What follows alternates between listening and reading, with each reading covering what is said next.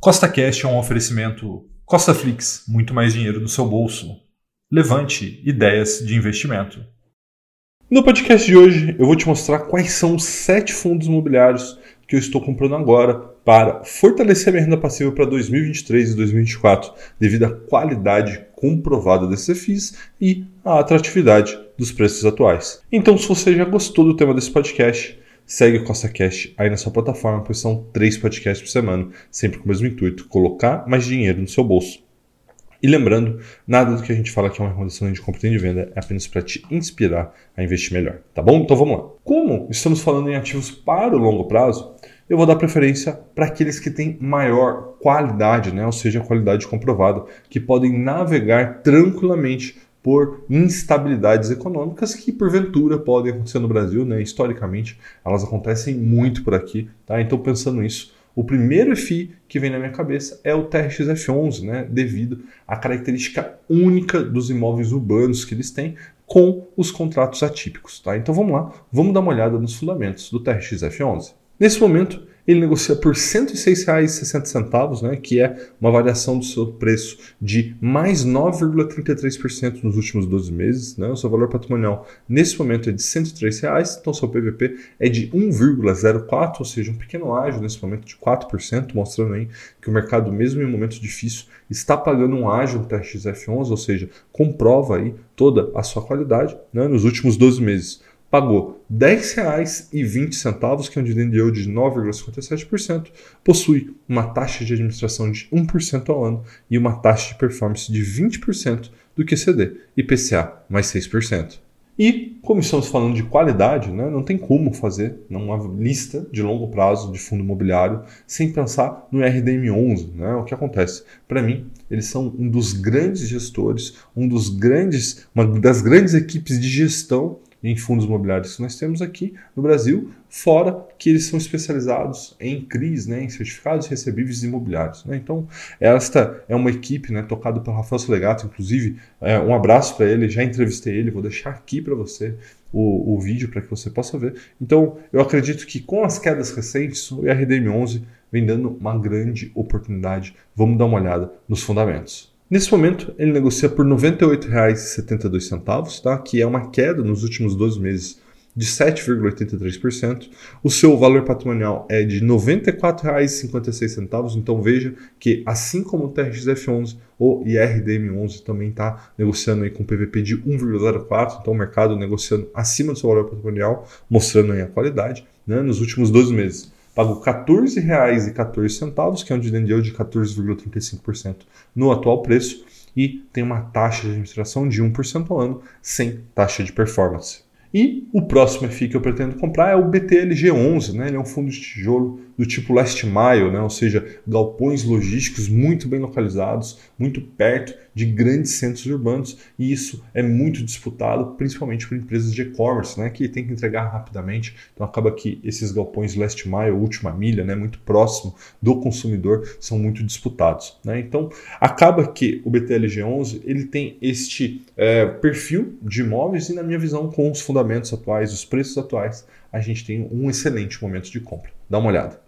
Nesse momento, ele negocia por 101 reais, tá? o que é uma queda nos últimos 12 meses de 1,22%, né? ou seja, teve uma pequena queda. O seu valor patrimonial é de R$ 97,82, que é um PVP de 1,03, ou seja, um pequeno ágio de 3%. Nos últimos 12 meses, pagou R$ 8,80, que é um dividend yield de 8,71%. Tem uma taxa de administração de 0,9% ao ano e não tem taxa de performance. Já o próximo FI é um FI de papel, né, muito tradicional, que é o MXRF11, né? lembrando que ele é um dos fundos imobiliários mais antigos do Brasil e ele tem uma predominância de CRIs, né? que são certificados recebíveis imobiliários, mais corporativo, né? um, um grande laço, grandes empresas né? como Prevent Senior, Fenza, é, Shoppings, MRV. Então aqui a gente está falando realmente mais de qualidade sobre retorno, mas uma carteira precisa ter esse equilíbrio né? entre coisas que tem um perfil mais high grade, que é o caso do MXRF11, e outras coisas que tem um perfil mais high yield, e a gente vai falar de high yield daqui a pouco, tá? Mas vamos dar uma olhada nos fundamentos do MXRF11. Nesse momento, ele negocia por R$ 10,16, que é uma valorização de 2,11% nos últimos 12 meses. Tá? O seu valor patrimonial é de R$ 10,14, então PVP de 1. Então, nesse momento, não há ágio nem deságio, né? o que mostra aí é o tamanho da oportunidade, que normalmente o MXRF11 negocia assim, com um ágio sobre o seu valor patrimonial.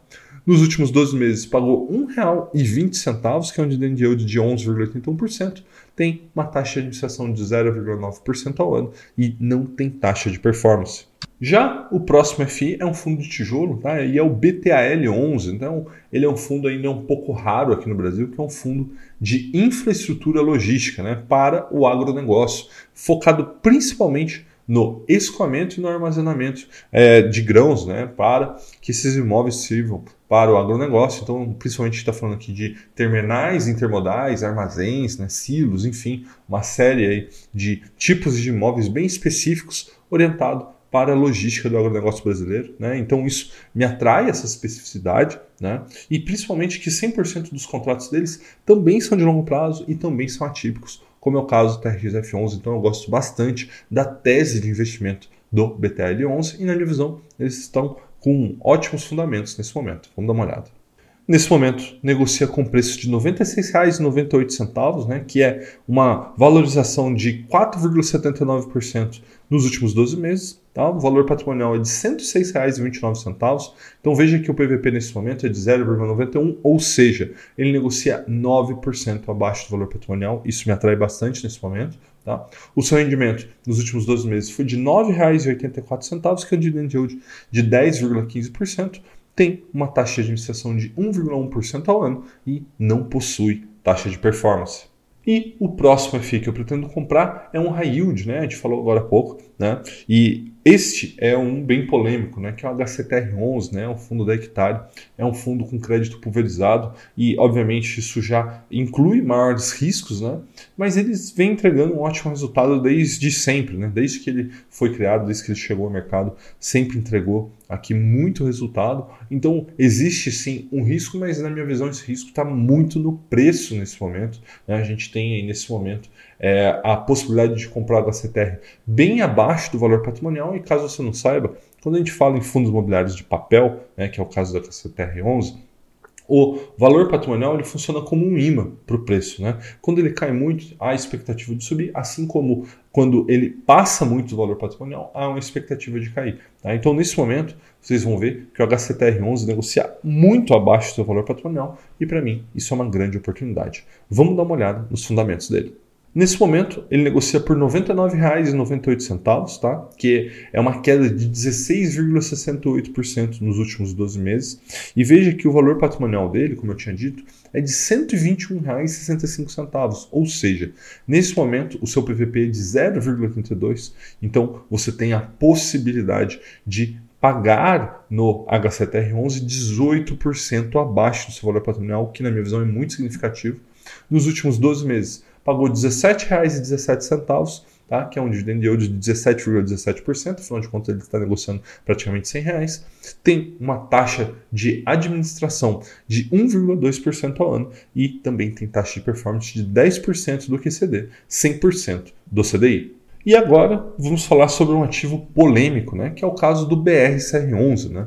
Se você não sabe, esse é um é FI de tijolo, né, de laje corporativa, mas é um dos mais antigos do Brasil e ele vem sofrendo bastante com vacância. Né? Nesse momento, a vacância dele é de 25%, ou seja, para cada 100 metros quadrados que eles têm de imóveis disponível né, para serem alugados, 25 metros quadrados está vazio. Né? E isso faz com que a, o, o, mercado penalize o BRCR11. Agora, veja que interessante, né?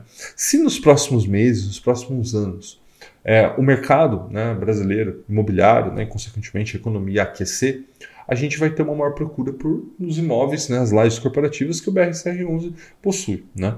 Então, veja que essa grande vacância nada mais é do que uma grande oportunidade.